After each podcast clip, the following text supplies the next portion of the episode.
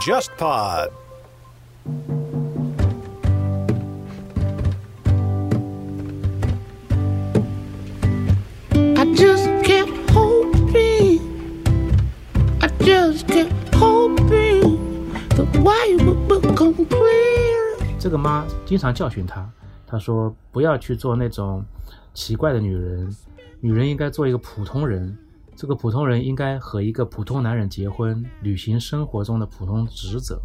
在这个妈的眼里啊，我就是一个无法沟通的、游离于社会的、自由散漫的女人。大家不愿意相信人有可能会有其他的生存的可能性，比如这个女主人公有个准男友，他们的目标不是为了结婚，他们就是为了恋爱本身。但这样一种事情在这个社区是不能理解的。So I just kept dreaming. 我们从小的教育认为是我们这个时代是越来越可以走向自由的、民族的、平等的，但这个社会其实有个落差。最近一二十年，这个落差越来越大，我们的人的生活被各种各样力量所分割着，权力的、性别的、种族的、经济的，这个现实的复杂，你说感到压抑，但在我看来，其实没有那么压抑。某种意义上，这种压你以为的压抑感里面，我觉得还有一种鲜活感，就当代社会被激活了，各种力量被呈现出来了。我觉得现在我们这个社会可能人有很多困惑、困境，来自于两个力量，这两个力量是大而无边和隐而不显的啊。第一个力量就是权力，第二个力量就是资本。权力让我们变得不自由，资本让我们虚假的快乐。就是像法国呃哲学家巴塔耶说，当代社会的本质就是耗费，耗费你的生命力量。沉思生活在当代是被极力的贬低的。就是我们觉得沉思的东西那么虚无，或者说写本小说真的能改变这个社会吗？但是沉思的力量，它是真正的未来。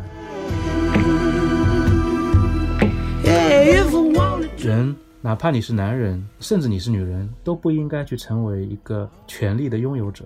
你拥有这个权利之后，去宰制那些弱小的他者。所以我特别喜欢《红楼梦》里贾宝玉这个形象，他其实很成熟，他一点都不幼稚，他饱读诗书，但是他不愿意用这种知识来成为他的父亲贾政。他的父亲就是用知识变成一个一个权力者，但贾宝玉不想用知识通向权力，他只想让知识变成快乐的知识，通过这个知识跟他的女孩们厮混在一起，这种就是非常自由的状态。但是在这个社会上，这种自由状态是有问题的，因为它带不来利益，它带不来权利。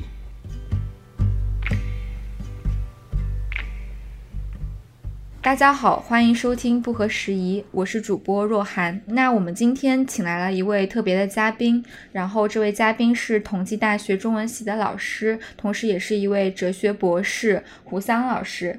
大家好，我是胡桑，很高兴今天可以和若涵跟大家一起聊一聊《送奶工》这本书。胡桑老师其实同时还是一位诗人和一位译者。然后我之前就是做功课的时候啊、知道胡桑老师还翻译过，比如说《染匠之手》，然后还有 Bob Dylan 的诗歌集，这些其实我们都还比较耳熟能详的作品。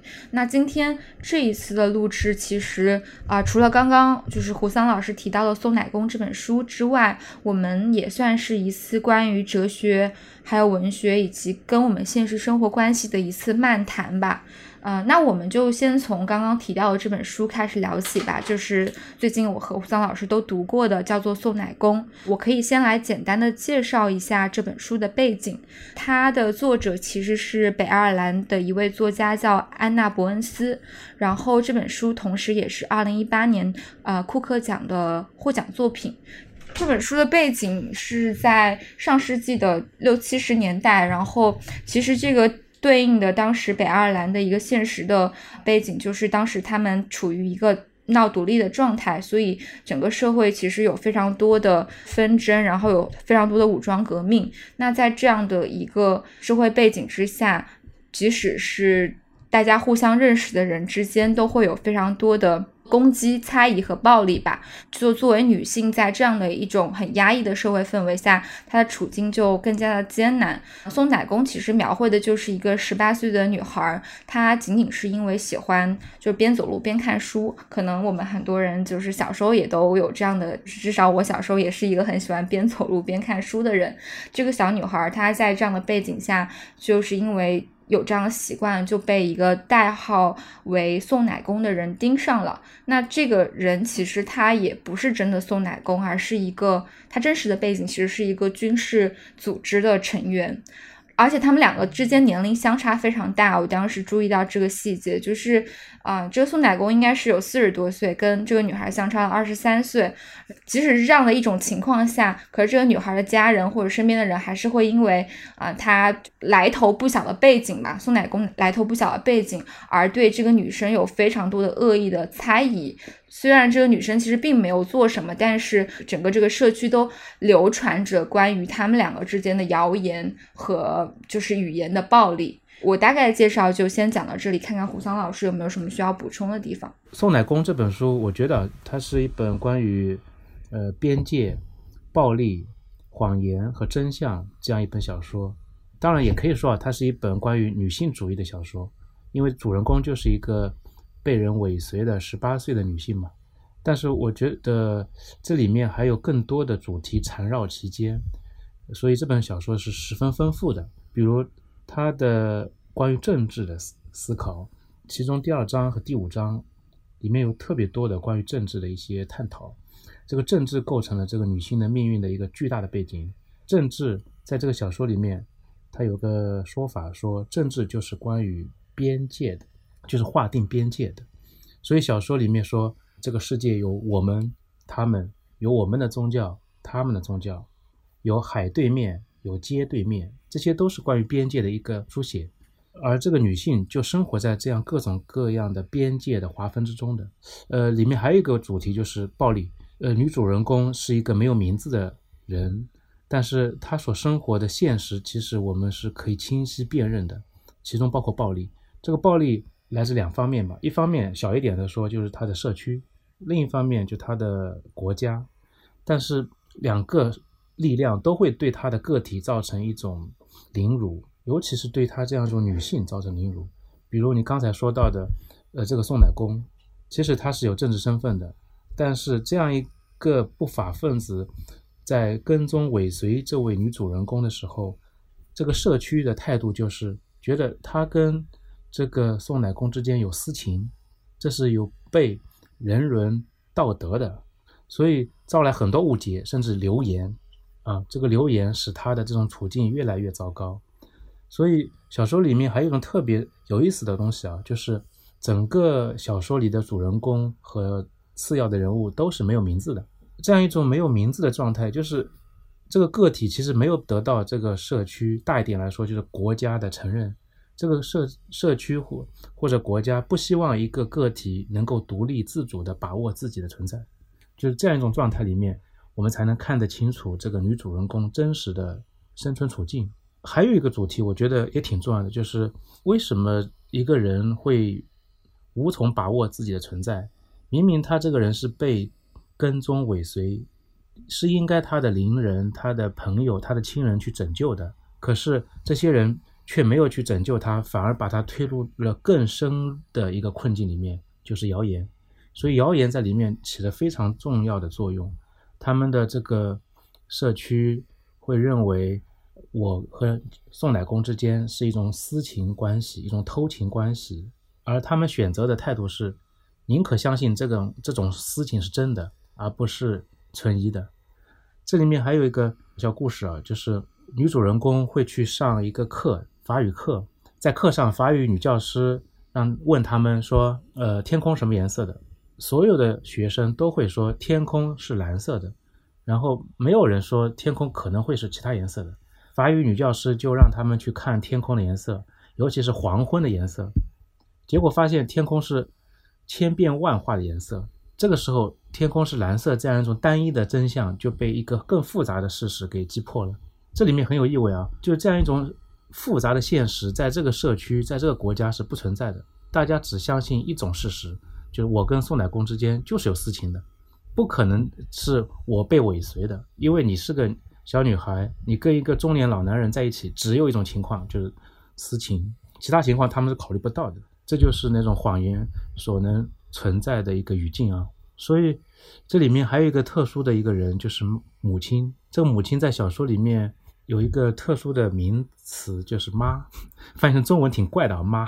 但是在英文中其实也就这样奇怪，因为就是妈，m a，不是妈妈，不是 mom，也不是 mother，就是妈。这个妈就是日常生活中的一个存在嘛。这个小说特别口语，正因为这样一种日常生活中的人，恰恰是不一般的，他们身上有着道德的。权力的各种各样的这种规训，母亲就是这样一个看上去非常亲近的一个妈，但其实她背后是一个整个意识形态，就是道德的和权力的意识形态。这个妈经常教训他，需要他做出婚姻的承诺。他说：“不要去做那种奇怪的女人，女人应该做一个普通人。这个普通人应该和一个普通男人结婚，履行生活中的普通职责。为什么我就会？”变成一个社区不喜欢的人，社区把他称为是一个出格者。这个小说里经常写到，我是一个出格者，在这个妈的眼里啊，我就是一个无法沟通的、游离于社会的、自由散漫的女人，变成了不符合社区的基本的道德境况的道德法则的一个人。这样一种东西都是谎言得以滋生的土壤，就是大家不愿意相信人有可能会有其他的生存的可能性，有其他的生存状态。有他的自由的诉求，比如这个女主人公有个准男友，他们的目标不是为了结婚，他们就是为了恋爱本身。但这样一种事情在这个社区是不能理解的。凭什么你们恋爱就不想要结婚？里面的母亲对女主人公的这个指责也是非常严厉的啊。她说：“你这样到处转悠着，整天去偷别人丈夫，还指望得到什么？”在她眼里，这这个人就是不靠谱的一个出格者。你眼里就是别人的丈夫，你想去偷情，这样一个本来就是爱读书、有独立思想、有对爱的渴求的人，在社区的人看来就是一个道德上有问题的人、不正常的人。所以第五章有句话，我觉得特别好，他说：“母亲根本不想要真相，她想要的只是对流言蜚语的确认，她只是想让流言蜚语在我这里得到承认、得到认可。”他没有想过流言蜚语之外，可能还有别的真相。所以整个小说就是在写这样一个政治动乱、暴力、谎言弥漫期间的社会里面，一个人，尤其是一个女孩子啊，她应该如何生活？她可能怎么生活？尤其是她如何能够有尊严的、自由的生活？这是小说特别重要的一个主题。嗯，我我不知道胡桑老师，你看完这本书的感受是什么？因为你是一位男性嘛，然后这本书其实是以女主。作为第一人称的口吻来进行的描写，包括它有很多细微的心理动态的描写，都是以一个女性的视角来感知的。然后我当时就是还挺想聊一聊这本书的，就是因为这本书它让我联想到现实的能力太强了。因 为我读这本书的时候，其实内心是感觉到很压抑的，因为。我不太能非常沉浸的去到这个虚构的世界，因为它这个书里面虚构的世界其实就是真实的世界，啊，就是我我我之前开玩笑跟我朋友说，就是说这本书其实很像是每天那个微博热点故事的一个文学版的描述，比如说那个女主她跟她跟那个松乃公之间的。这样的一个故事，包括他们年龄的悬殊，包括女主身边的亲人，她应该是有一个所谓的姐夫嘛，然后这个姐夫是会在她姐姐不在的时候，经常采用一些性语言来猥亵和调戏这个女主角，这样的一种环境就很容很容易就让人联想到现实的事件嘛，包括在上一周大家都在讨论的鲍玉明的事件，自己是觉得他跟现实之间的。的关系是非常近的。尽管这本书它的创作背景可能是在上世纪的六七十年代，是在一个远离我们的地方，是在北爱尔兰这样的一个地方。然后包括作者本人，他生活的年代其实也跟我们不太一样。但我确实会有一种，好像全球女性就不同地方女性都在遭遇着这样不同程度的暴力。然后书里面其实也是有一句话嘛，就是我自己还蛮有感触的。他是说，呃，如果没有人对你的身体施加暴力，没有人用赤裸裸的语言公开侮辱你，没有人露出嘲弄你的表情，那就等于什么也没有发生。你又怎么可能遭到什么也没有的攻击呢？就这句话说的还真是很贴近，就是。在传统意义上，大家就是觉得你如果没有被打到鼻青脸肿，甚至就是你你哪怕是遭遇了家暴吧，大家觉得嗯家里发生的事情嘛，对吧？就是以前的一种传统的观念，所以女性确实是在现在的就是这样的一个环境下遭遇了很多这样不同形式的暴力，它有可能是冷暴力，也有可能是就是身体的暴力。所以我自己是是觉得还蛮压抑的这本书给我的感觉。如果说压抑的话，其实我读起来也是压抑的。它有一种读当代版的那种卡夫卡的感觉，因为卡夫卡的小说读起来不是那么愉快。这部小说所呈现出来的空间其实是模糊的，他从来没有说过他小说是写北爱尔兰，一处也没有提过北爱尔兰这个地方。但是我们总是会想到，它可能就是北爱尔兰，因为它跟作者所生活的这个地理空间、历史空间特别接近，尤其。也跟我们当代生活的很多境况非常相似，是不是？其实特别隐喻化的一本小说，我们却读出了特别强烈的现实感，这个其实蛮有意思的啊。但是也压抑归压抑，我其实我还是蛮喜欢这本小说的。这几年读到的小说里面，他的这个文学成就还是蛮高的，就因为他的这个呃隐喻性，它不是完全写实的。要是彻底写实，我们有时候反而觉得跟我们之间的距离有点远。它恰恰是把我们当代生活的很多东西给普遍化了。或者说叫隐喻化了，所以我们中国现在发生的事情，好像在爱尔兰也能找到相似的东西，尽管真的不一样，因为小说写的是北爱尔兰动乱，中国现在其实现实还蛮和平的，这个政治上啊，但是人的处境其实相似的，这就是这种隐喻性的书写的力量。哪怕我们看一百年前的卡夫卡的小说，其实我们也能感觉得到，他还在写当代。另外一个层面，我觉得中国当代社会现在看上去特别凌乱，尤其你在微信、微博、豆瓣、朋友圈看到的这个世界啊，特别凌乱，特别复杂。这个复杂其实是一个增厚，就我们这个社会中的各种各样的问题，有很多问题是一两千年以来这个传统所遗留的问题，比如女性的命运的问题，其实不是一个新问题吧？但是以前我们没有那么激烈的去探讨，至少在网上我们没有那么激烈的去展示它。去探讨它，去争论，是不是？一方面，可能这个现在的新闻这样一种或者网络媒介这样一种技术，已经可以让我们形成了一个讨论的空间。另一方面，确实是我们生活在当代，呃，我们从小的教育认为是我们这个时代是越来越可以走向自由的、民族的、平等的。但这个社会其实有个落差，尤其这最近一二十年，这个落差越来越大。你可以发现，我们的人的生活被各种各样力量所分割着，权力的、性别的、种族的、经济的。这还有一方面，就是我觉得这个现实的复杂，你说感到压抑，但在我看来，其实没有那么压抑。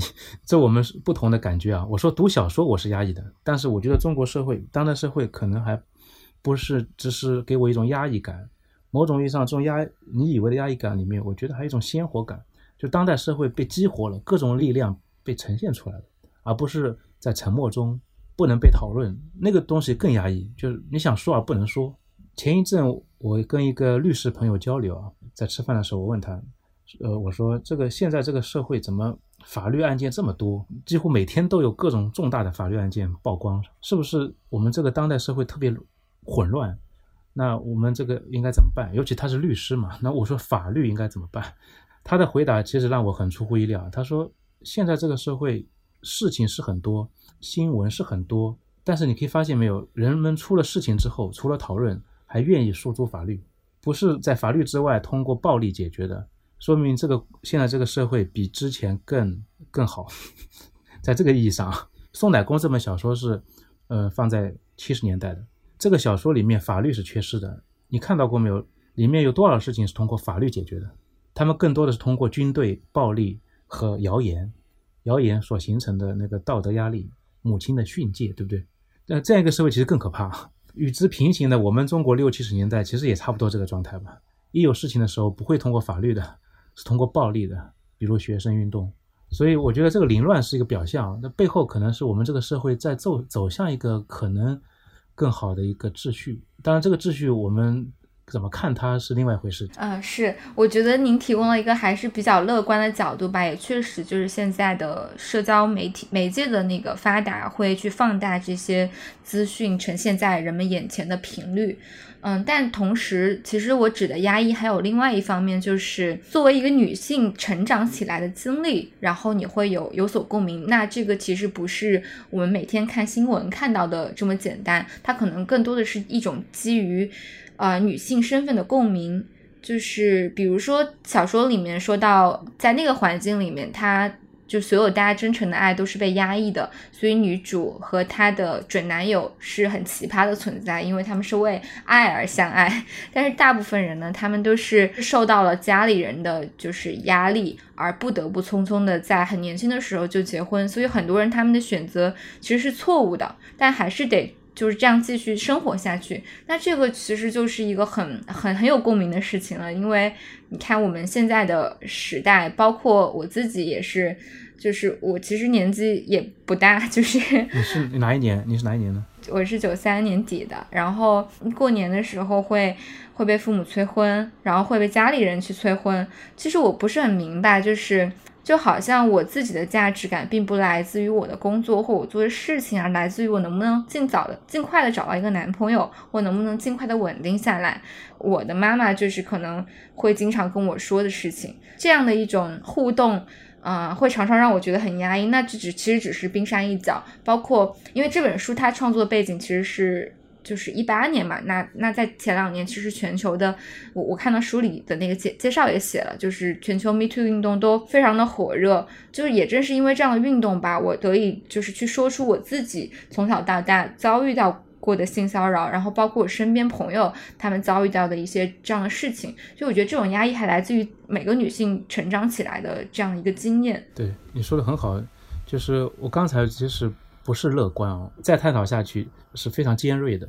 当然，我们也可以回到这个小说上来，就是以这种经验来说，你说的女性经验来说，在这个上面其实依然也是不乐观的。当代社会好像挺现代的，但是其实我们的社会有着巨大的传统的阴影，尤其东方社会啊，我们两个人都生活在这个东方，我们跟传统之间并不遥远。呃，像西方这个，呃，法国大革命发生在十八世纪。呃，后期其实也就两百多年了。我们的革命发生在十九世纪末期，或者说二世纪初，算是五四运动的话，才才一百年。我们跟传统社会真的很不遥远。所以，传统社会这样一种阴影是什么？我们要思考的这种阴影就是你能感觉到的。回到家里催婚，三姑六婆告诉你一种价值观，你要应该找个好工作，嫁个好的男人。然后生个娃，好好工作。传统社会是一个父权社会，尽管他的父权力量可能会通过母亲的力量来传达，就像那个送奶工里面，父亲其实是呃影响力不大的，因为父亲是个忧郁症患者，恰恰是父亲有点孱弱，但是父亲孱弱了不代表父权社会就丧失了权利，恰恰是父权社会依然存在着，母亲会教训你，在父权社会里面，女性就是一个被。凝视的被贬低的客体，它不是一个自由的主体吗？在当代社会里面，我觉得依然镶嵌着巨大的传统社会的价值观，父权社会依然在在着。所以你能感觉到这种女性经验吗？当然，因为你是女性会更切身嘛。但其实就我来说，我虽然不是女性啊，但是这种社会的这种力量的运作，其实我也是非常有感触的。当父权行使力量的时候，每一个人都要被纳纳入到这样一种运力量的运作机制里面的，不管你是男性女性，只不过女性的力量会更弱，因为父权会倾向于男性，尤其是成年后的男性。那至少那个未成年的男性其实也是要被宰制的，要被规训的，这就是贾宝玉那个被规训的过程嘛。但是他不服规训啊。我生活在农村啊，小时候啊，虽然在浙江，但是我们家其实不是那么开放的啊。我们家所在那个村子其实比较闭塞的，而且我们家是一个种姓比较单一的，全是姓胡的，基本上，所以家族的存在非常明显。尽管我们不是大族，是真的是农民出身啊，但是这个父权社会的一个结构方式没有变。我目睹过两次我们家人的这种，不是家人，叫我们族里的人啊，这个分手，在我很小的时候看到的啊。嗯，我最小的叔叔年纪很小的，所以跟我们最大的那个堂姐、堂堂兄是差不多年龄的。他跟他女朋友分手的时候，他那个女女孩子特别喜欢我叔叔啊，但是两家家境特别不对等，嗯，两个家族就不同意这个恋爱，就不同意他们结婚嘛。分手本来是很简单的事情，但是要两我们两个家族的人全部要聚集在一家人，就我们隔壁家的伯伯家，要公开见证这次分手。就是分手是两个家族的事情啊，啊，因为这个家族不容纳你嘛。我看到的就是那个女孩，我现在不知道她在哪里，叫什么了，比我大十几岁嘛，就蹲在那个墙角哭，很无助的哭啊。她不能左右自己的命运，她的命运也不左右在她男朋友我叔叔手里，而左右在两个家族的这个决定手里，这个是很奇怪的一个事情，对不对？还有一次就是我的堂姐和她的男朋友分手，也是两个家族见证，这次见证倒是比较平静。但是我记忆特别深的是，他们把一张他们合影的照片公开的，两个家族在一个家里把一张照片截成两半啊，从此以后两个人就不能再联系了。你可以看到，恋爱是家族的事情，对不对？或者说，恋爱是父权社会所决定的事情，它不是男女双方各自拥有主权的事情。男性也没有主权，你只有成为父亲之后才有这个主权。父权之后，你能决定你的子女跟谁在一起。这个东西发生在一九八零年代。不是那么久远，在这里面女性的地位尤其低啊。是，那您觉得您自己是一位女权主义者吗？就是从你自己的实践经验或者是学思经历来看，你觉得你自己是一个女权主义者吗？因为我们之前有录过一期节目，然后是找的也是一个学者啊，然后然后是那个林瑶老师林三图老师，然后他是。他现在是做爸爸了嘛，所以他是一生了一个女孩儿，然后他其实，在讲那期节目里面就讲他身为一个就是一个中国男性，他成为女权主义者这个过程中的一些心路历程。所以我其实还是很好奇，就是想跟男性去对话，关于这个话题，大家的思考的路径和就是包括您的性别意识是怎么样形成的，就是我很好奇这个背后有什么故事。呃。当然，我不是女权主义者，我也不是男权主义者，这跟我学哲学有关。我觉得在哲学里面解决的路径可能不是男权女权这样一种二元的思维。当然，女权主义现在也不叫女权主义，一般大家也要叫女性主义。女性主义就是试图超越这种二元对立的这种思维。如果叫女性主义的话，我有可能是女性主义啊。在整个社会的权力的运作机制上，我肯定是倾向于这个弱的一方的啊。在这个意义上，我可能是。我的母亲其实是一个很特别的例子啊，因为她在我的童年中，她对我的教育是非常重要的。尽管我们家是农民，她没有让我看过什么书，也没有给我讲过任何一次童话，因为她是文盲。她是文盲是因为我外公重男轻女，觉得女女孩子嘛上什么学，所以上了一年级就终止了我母亲的求学经历，所以她现在基本上是个文盲。但是她这个人思维非常敏锐，伶牙俐齿。说话非常的精妙，当然我说话一点都不精妙，但是这样一种对思维的一种乐趣，就是我是从他身上继承过来的。他经常跟我说，他如果他继续读书，他可能现在就不会在农村劳劳碌碌一辈子一事无成。按照他的智商，如果去读书，可能是有所成就的，至少是有一种不同的生活方式的。我能看得到，在我母亲身上，其实有一种没有直接说出来的痛苦。他不知道“痛苦”这两个字啊，在我们方言里面没有“痛苦”这个词啊，但是他的表达里已经有这种痛苦，所以女性在这种父权社会里面要成就自己是很难的。但另一方面，就我个人来说，我是个男性，我的性别意识有非常明显的一种变化，可能是也是源于我对于人的存在这样一种敏感，所以性别意识是其中的敏感的一种。我觉得男人或者男性啊，在这个社会一般来说要经历三个阶段。才能成为一个男人。第一个阶段其实就是一个撒野的男孩。我小时候特别顽皮，整天在田野里面玩闹，然后就被我老妈经常打，打着回家来做家务，就是烧饭啊什么的。我们农村嘛，就要烧饭。这个时候还是个男孩，而且男孩的本性就是撒野、任性。慢慢的，我去上学，我见识了一个另外一个世界。这个世界不是我们父亲母亲能够给我展示的，因为他们是文盲嘛。一个被教育出来的一个世界，会是一个更具有社会法则的世界，就是让你变得乖乖的、文明礼貌的，甚至会有点世故的。在这个过程中，我就会越来越规规矩矩。这是教育给我的。当然，很多人这个教育其中还有一部分是父亲的教育，因为父亲很强势，他会规定你怎么去学习，怎么去成为一个好的男孩子。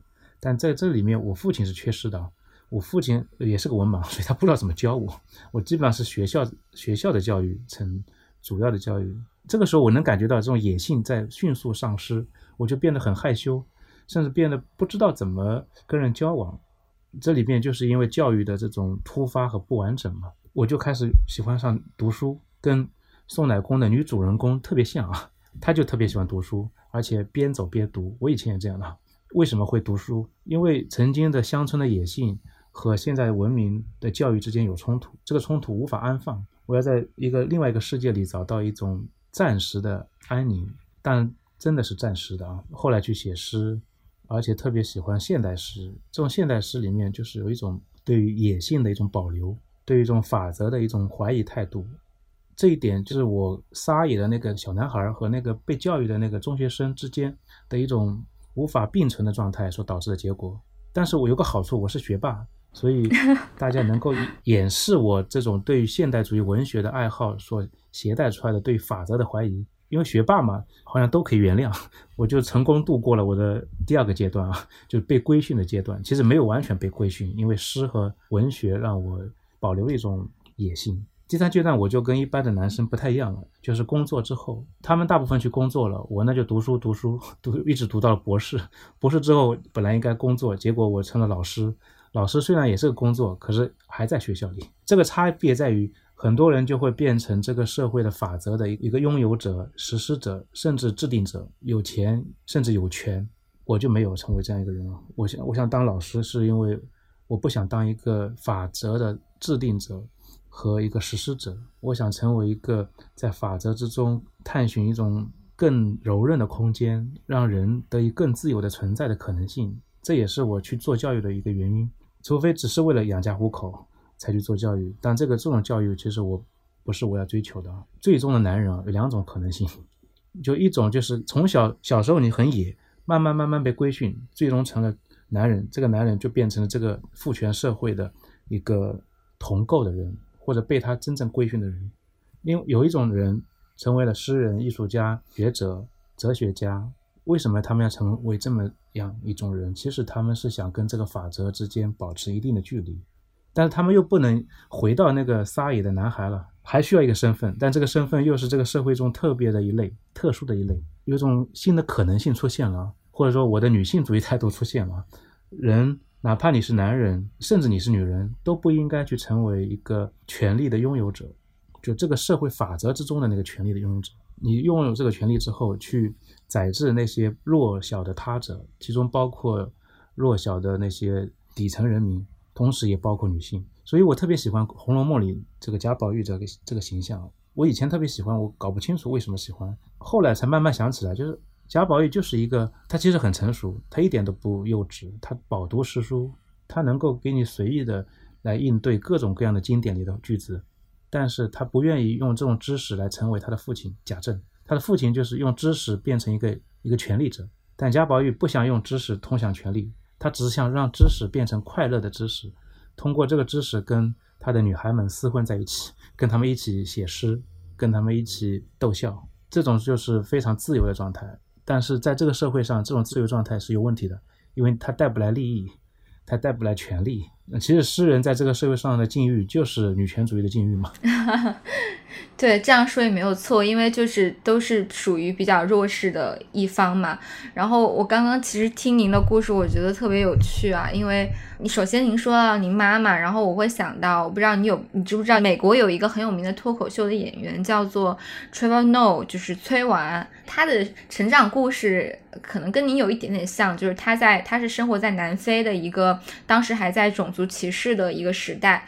然后他也是从小就是妈妈把他养大嘛，他妈妈也没有什么文化，可是呢，他妈妈就是从小给他的教育就是其实是一个，首先是以身作则了，就是一个女性她可以坚强，可以强大，可以一个人有自己的想法，不用依赖于男人。然后其次就是他妈妈会告诉他应该要尊重女性，就是当他儿子要去跟女孩交往的时候，他妈妈提醒的一定是你要怎么样言行要怎么样注意，怎么样去尊重对方而不冒犯到对方。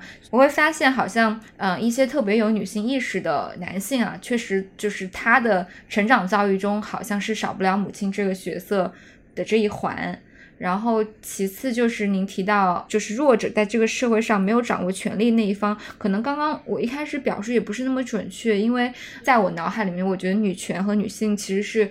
同一个意思啦，只是大家现在对于女权这个词语就是会有一些误用。那嗯，在不同的人那儿有不同的意思。我是很认同一种说法的，就是女权其实就是人权，因为你其实是相当于去想想要这个世界上的弱者获得权利，它其实也是在某种意义上也是在保护男性，因为你刚刚也提到，就是如果一个男性在男权社会的框架下长大，他不想服从这一套规则的话，他也会成为弱势。就一个很简单的例子，我觉得是，呃。嗯，比如说现在大家传统的觉得，你作为一个男性，你就是应该事业有成。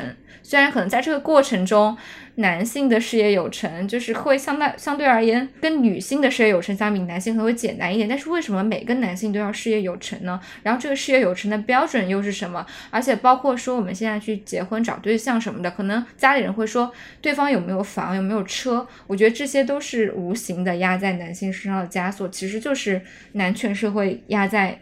男性身上的嘛，因为意识形态经常是潜移默化的，以日常生活微小的渗透的方式展开的。比如送奶工里面的母亲，她也意识不到她自己在动用权力，她觉得她就是做一个母亲对你的一个呃一个善意的教诲嘛。但是在一个权力架构里面，你才能看得清母亲所占据的位置。为什么我们需要哲学，需要思考？思考不是让你只是停留在经验层面，它会给你一个理念。有了这个理念，你才能看得清你的经验的位置。这个理念就是男人和女人的关系，这个社会的一个权力结构。嗯嗯。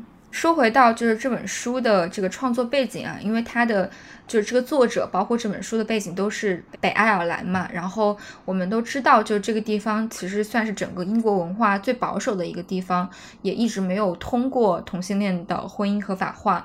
然后呃，也是到去年年底的时候，他们才通过了女性堕胎的合法化。那这其实相比于我们国家，就是真的是挺落后的了。就是如果从这一点上来说的话。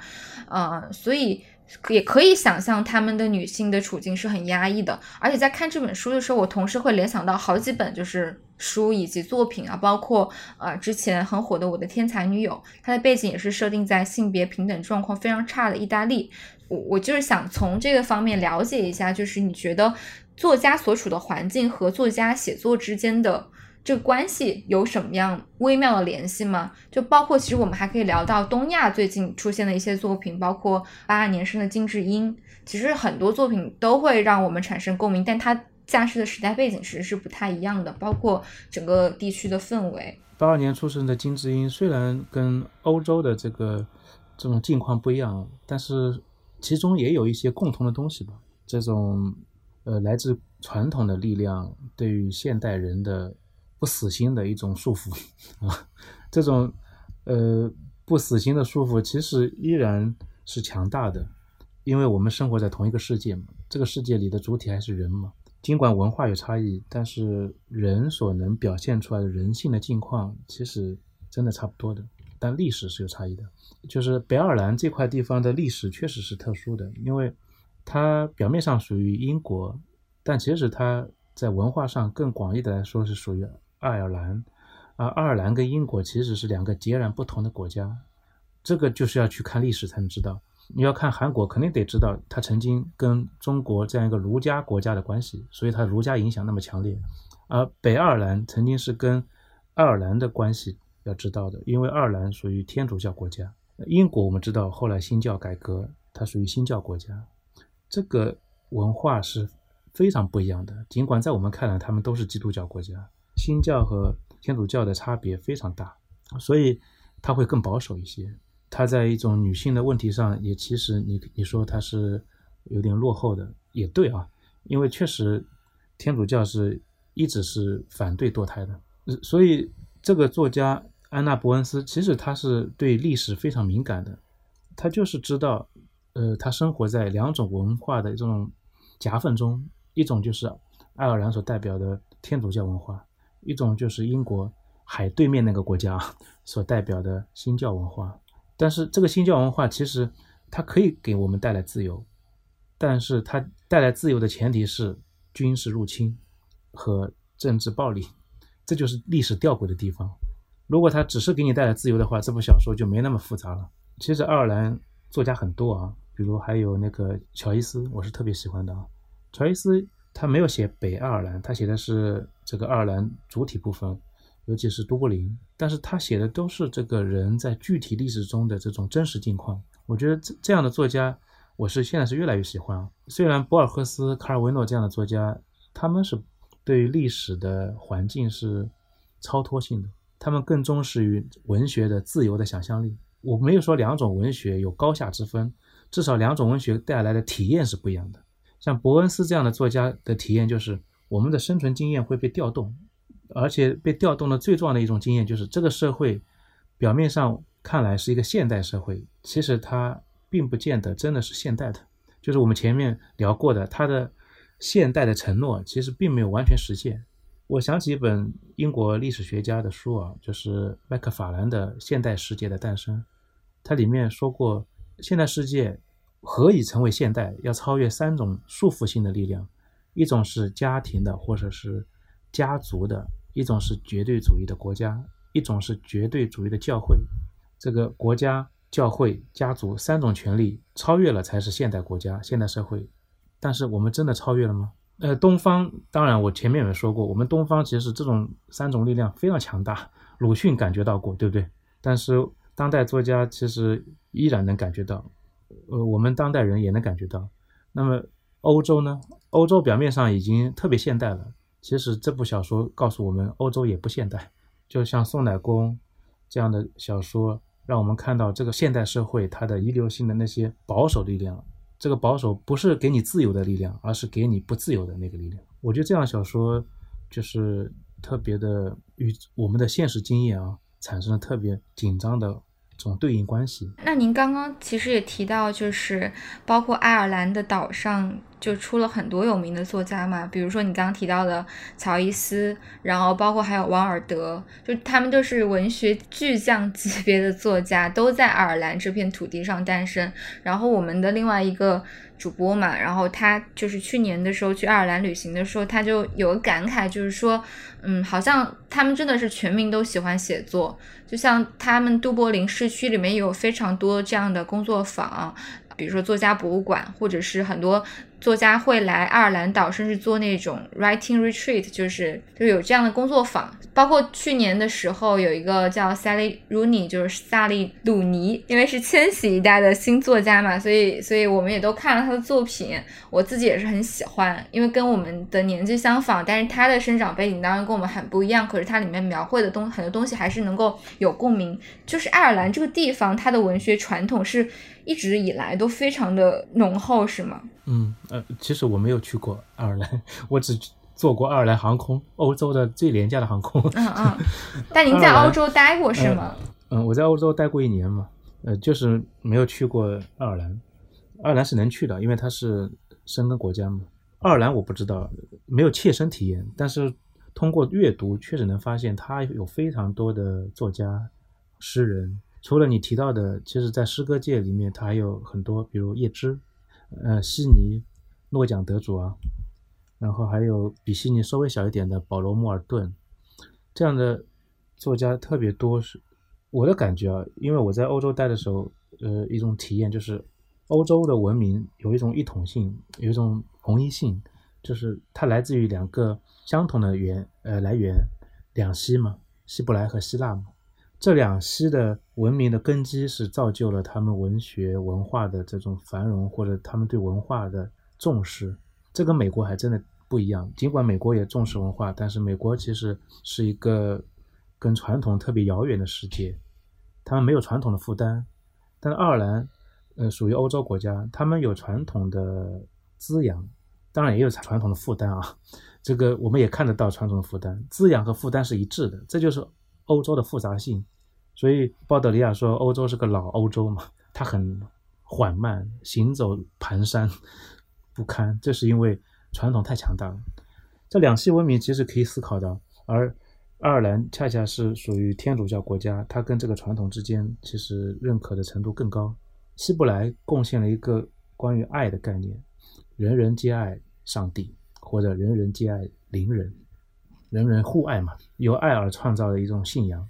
希腊其实创造的是一个理性的传统，人因为理性而更自由地活在这个世界。那么，爱和理性其实是两个最基本的欧洲文明的价值基础。文学的繁荣，尤其是现代文学繁荣，你不觉得这两个概念是根基吗？一个就是我们需要爱，一个需要理性。为什么中国文学跟西方文学不一样？就是我们在根基上是不一样的。其实中国文学也很繁荣，但是我们总觉得好像不太一样。我我们的根基是什么呢？我们的根基是人。哦，人当然是也有爱和理性在里面，但是它其实是有一种呃束缚性的东西更多。就单人旁那个人啊，这种人不是说一种自由个体关于他者的爱，而是有一种道德的律令所要求的，你必须爱，而且还不是爱欲啊。而且是一种道德性的连接，爱一种理念，爱一个国家，爱一种政体，是吗？对，爱一个爱一个更大的世界啊，爱一个政治世界、伦理世界、道德世界啊。你无论是从萨利鲁尼，还是从乔伊斯，还是从安娜伯恩斯身上，我们都能看得到，它属于欧洲文学一部分。他们都希望在这个世界上造就一种人的真实的境况，一种理想的境况啊。这种境况就是。人是有爱的能力的，一种具有理性的辨识这个世界、辨识他人的能力的。我觉得这一点上，当然，爱尔兰是一个欧洲文明之子，所以他的文学这个位置是很重要的。文学就是用来表达爱和理性的。这个还挺有趣的，这个背景。你说繁荣嘛？其实欧洲之外，全世界各地都繁荣，但是我们会觉得欧洲文学的繁荣让我们起敬，就是那个敬爱的敬。尊敬，是因为我们从小接受的教育就是一种现代教育或者现代的呃民族教育，这种教育就是建立在爱和理性两个概念基础基础之上的。我们会更认同于欧洲文学的这种繁荣。其实中国当代作家那么多，这认同是不一样的，不是说中国文学不好啊。嗯，那我们再回到这个小说的另外一个母题吧，就是。呃，关于自由这个话题，再往深入聊一聊。因为其实我们能感觉到，就是《宋乃公》这本书里面，就不管是故事主人公还是其他的角色，都是不那么自由的。然后我其实也挺想跟您探讨一个比较现实的问题，就是从您的观察来看，你觉得当代的年轻人自由吗？一个是因为我知道您在大学当老师嘛，会接触很多年轻的学生。然后第二个就是我们听众其实也有非常多的年轻人，就是刚刚大学毕业的或者还在念书的。那我觉得这几年大家越来越多的讨论的话题，就是一个是我的生活有意义嘛，我的工作有意义嘛。第二就是我的生活自由嘛。如果不自由的话，我们到底要怎么样去接近那种自由？其实这也是我自己的困惑啊，所以我就发现我这一两年特别喜欢看一些轻哲学的书，比如说什么“当我找到人生意义的时候，他又走飞走了”，就是这种。就我就发现我好像需要通过这样的哲学思想去更深入的去思考这样的问题。嗯，对，我觉得因为你更年轻，所以你的敏锐性是这个时代的一种新的表达，我还觉得蛮有意思的。我比你大个十岁左右，所以我们成长的时候。我们关心的主要问题，可能不是说一个人如何活着更自由、更有价值。我们会想说，呃，至少就我我的生存经验来说，应该是说，我们应该努力的去学习，努力的去接近经典，努力的追求美。我们曾经是一个美学时代，一个激情时代，但是现在不是一个美学时代，现在是一个我称之为伦理的时代，就我们更关心价值的问题。所以这是有一种一种转变，一种非常重要的转变。就我教书的经验来说，我们大学其实没有跟上这种转变啊。我们依然在教育美，尤其我们在我在中文系嘛，我们主要的教育职责是，呃，如何欣赏一部作品的美、审美，从它的语言、叙事结构，包括人物的形象什么的，从各个层面来欣赏这部作品的美。它是美的，它是有想象力的，在这个想象力的层面上让你自由。但是我觉得年轻人已经不满足于这种这种对自由的一种探讨，就是美能够直接导致自由吗？所以我在我的课堂里面会加入关于呃伦理学的探讨，以及与与之与之相关的知识论的探讨。因为你要思考清楚何为自由，基本的知识基础就是理性的思辨。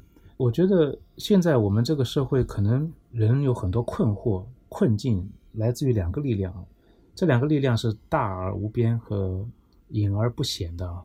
我们都知道这两种力量，但是在生活中你感觉不到，觉得它很遥远。第一个力量就是权力，第二个力量就是资本。权力让我们变得不自由，资本让我们虚假的快乐。但是我们会觉得我们的不自由其实没那么强烈，因为权力是虚无缥缈的嘛。然后我们的快乐很多很多，我们可以在明星、名牌、美剧、流行音乐、电子技术、网络里面找到各种各样的快乐。我觉得现在年轻人享受快乐的这种能力比我强多了，因为很多东西我不了解，比如你刚才说的这个明星，美国的这个。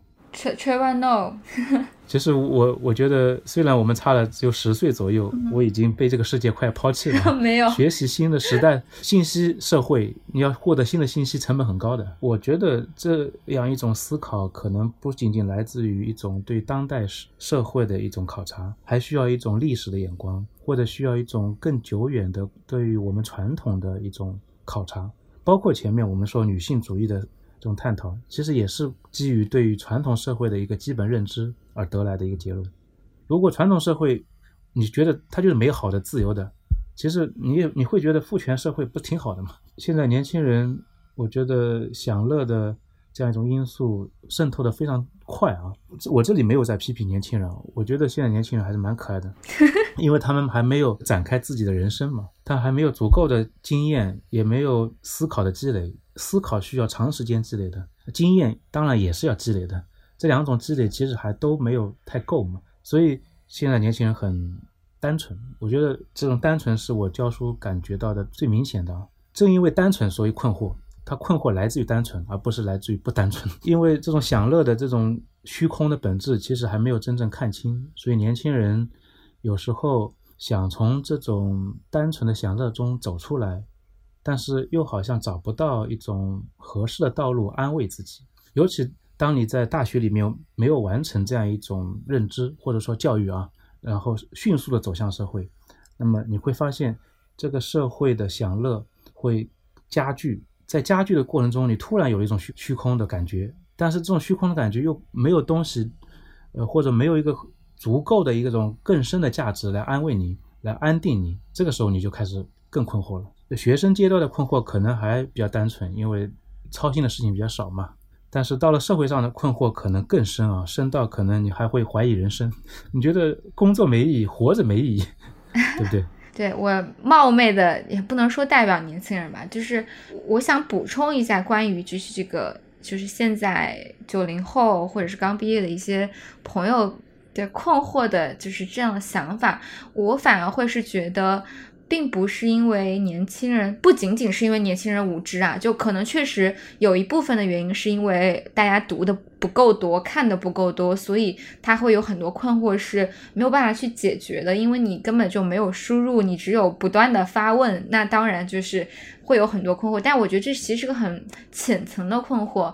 我觉得好像我自己的感觉状态，因为我其实是大学毕业了之后，我没有选择马上去读研究生或读。就继续深造，我我选择是直接工作。那我其实到现在也工作了三四年了。我有一种观察，就是我觉得身边的朋友也好，或我自己也好，更多的是一种对于这个世界可能性的可能性在关闭的一种失落。就是我不知道您成长的那个年代是不是，就虽然可能物质没有现在这么发达，网络也没有这么发达，但总体来说，人的精神状态是积极向上的。大家觉得有。有很多可能性，包括那个时候的所有东西都是很多东西是新的嘛，嗯，资本也好，然后商商业公司也好，社会也好，哪怕是房价也好，都是不是一个定下来的，就是你会觉得有很多可能性啦。就是人可以选择，我就是去买个房，我也能紧张一点，我也能买得起。然后我我不买房，我也可以选择去像您说的，就是选择去接近美，去读很多经典。但我反而就是觉得今天的社会好像年轻人的选择就是。虽然说看似你还是可以去选择，但是就是无形中把你给压制住了。比如说，一个在北京生活的年轻人，如果他刚从大学出来，他就是不可能买得起房的。那他如果要走一条传统社会的路径的话，他只能要么就是背负上很沉重的房贷，然后在一个。父母要求的时间点结婚生子，然后就是人生就是这样了。但其实是我们也可以不玩这套游戏规则嘛，我们就就不遵从社会主流的意识。但是当我们想不去遵从社会主流的路线的时候，又会面面临很多阻力。就是这样一种前后为难的压力，会让我觉得不自由吧？我觉得是这样。对啊，你说的很好，就是这个社会的可能性在减小嘛，因为一个时代在结束嘛。当然这里面有很多。政治的东西我们也可以不探讨，不是说一定是政治的，就是这个社会的可能性本身就在缩小。就我们曾经所许诺的这个自由开放的未来，在最近几年好像没有实现，而且反而是更加加剧了这种困境。就你说的房贷，你说的这种婚姻关系或者家庭关系，其实是变得变更单一了，就选择性很少。大的来说，就是一个社会的境况在变。我觉得，作为一个呃研究哲学的人，这里面可能我们需要一种更绵延的一种、更久远的一种眼光，才能看到人的自由可能在哪里。如果这个自由只看到这个最近四十年，一九八零年代以来四十年嘛，对吧？这四十年其实是一个非常特殊的时代啊，这个四十年正在终结。如果只看到这四十年的人的可能性，确实。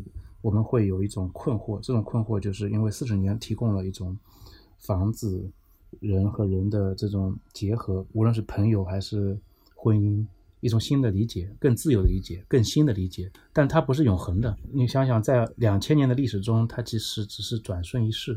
年轻人的自由到底是什么？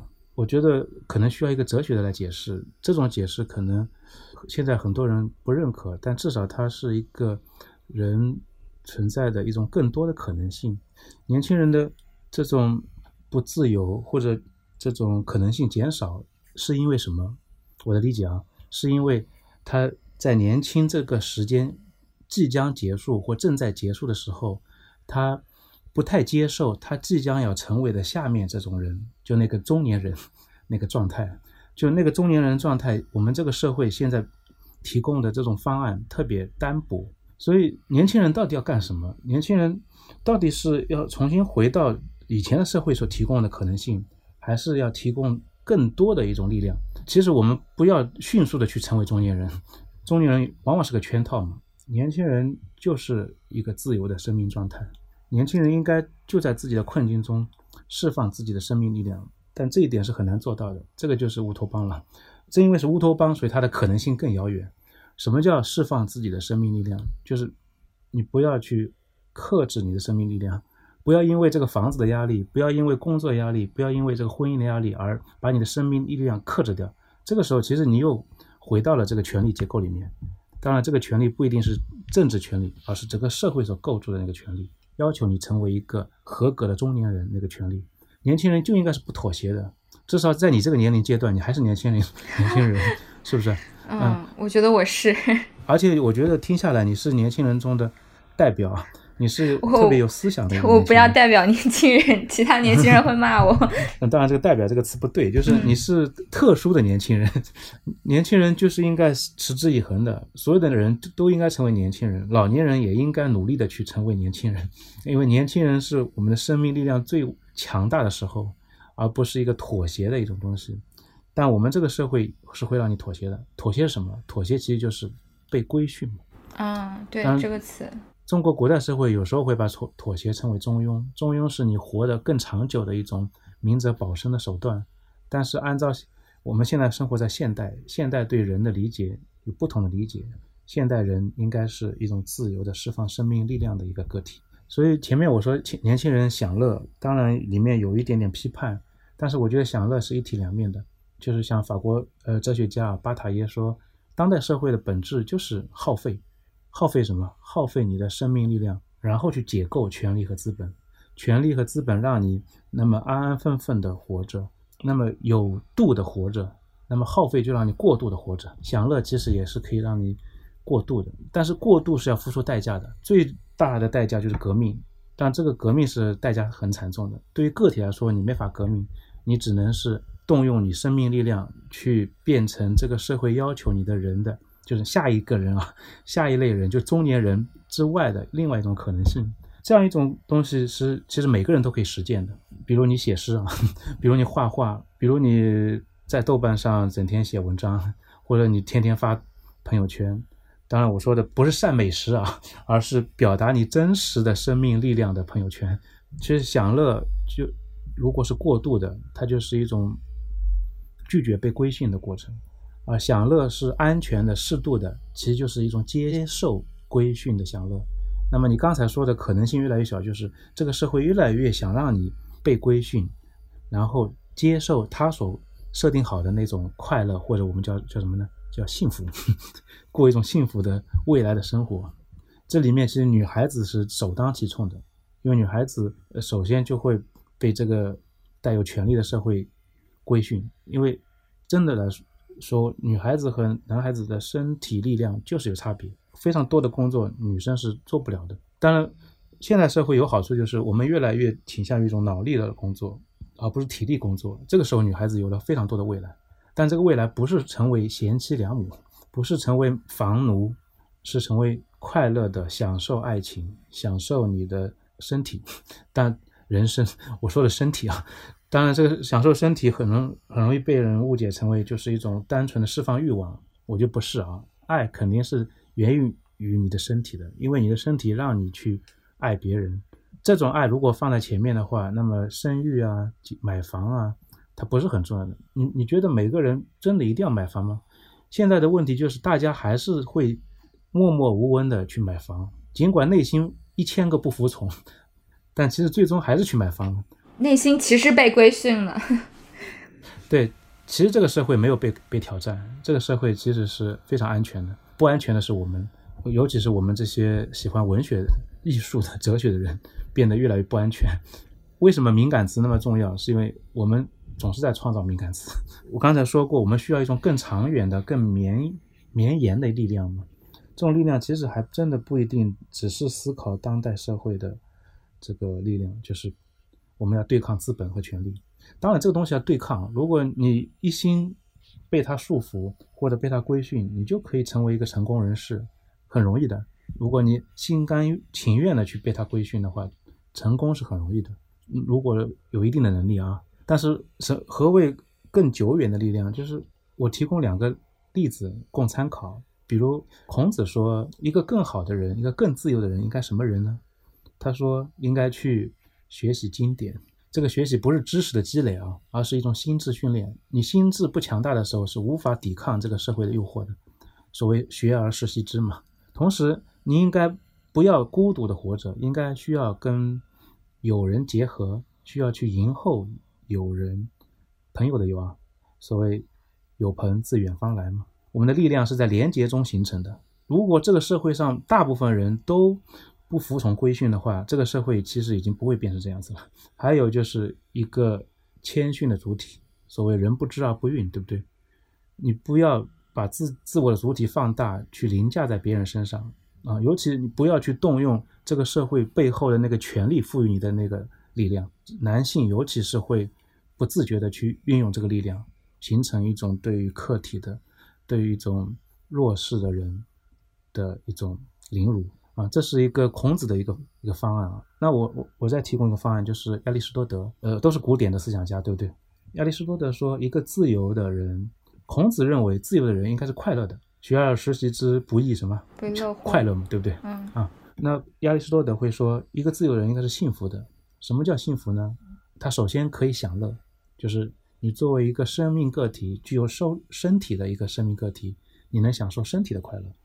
但是这个远远不够，这是动物也有的。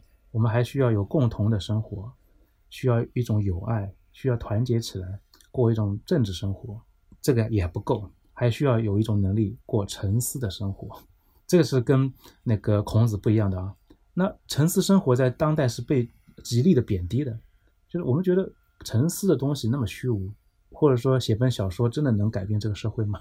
但是沉思的力量，它是真正的未来，因为人跟动物的区别就在于我们是能够思维的，我们能够通过理性推推导出一个更好的社会。如果连这个能力我们都丧失了的话，那对于未来的想象真的是不堪设想。所以，我还是要辩护一下在大学的知识学习啊。我觉得现在大学为什么为什么没有承担起它应有的职责，是因为我们在教技术，我们在教。那个死记硬背的知识，考试的知识，我们没有在教真正的知识。真正知识是让你沉思，让你知道何为人的自由，何为人的幸福，何为人的快乐。有了这个知识之后，你才知道这个社会的不幸福、不快乐所在，你才能超越它。不然的话，你很容易被这个社会强大的这个呃共同的经验所规训。因为人人都这么活着，我应该也能也需要这么活着，就是买房、结婚、生孩子。好好工作，好好工作可以保质保证这一切得以有效的运转。尽管这让你很痛苦，因为好好工作不是人的自由的能力。因为孔子和亚里士多德从来没有说过人的存在在于工作，但是我们这个社会的基本价值观在于你要好好工作才能有拥有这一切。真的吗？我觉得不一定。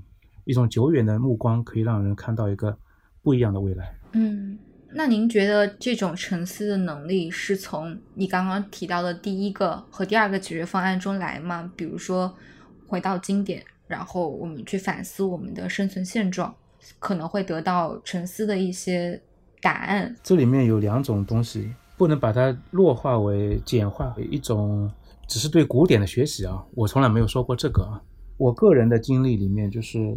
我既想学习一种当代的激进哲学，比如我的博士论文对象本雅明，还有其他的哲学家，比如阿甘本、福柯，还有列维纳斯这些激进的哲学和古典哲学是一个人修养的最基本东西，缺一不可。所以，只是读古典也不一定够，只有明白了当代人的真实的处境，你才能知道古典的思考。对于这个当代社会的意义，所以它是相互参照的。我前一阵跟一个朋友聊天，他有一句话我特别有启发。他说：“我们是通过激进而变得保守。”我突然有点豁然开朗。我对于当代社会的一种激进的态度，为什么有时候在阅读古典的时候能够找到一种共鸣？我们在激进不是为了真正的激进，不是为了让世界永无止境的破碎下去，因为激进是要砸毁这个现有世界的秩序嘛。是不是让它破碎化嘛？而是为了让人回到一个更开阔的可能性之中，一种更大的自由之中。这种自由是古典哲学曾经探讨过。嗯，这个我特别认同。那就是你觉得写诗会让你更自由吗？对我来说肯定是的。我觉得写诗不自由，其实也就不需要写了。写诗的自由，当然它不是一种像伯恩斯在《送奶工》里小说里面探讨的那种这种状态。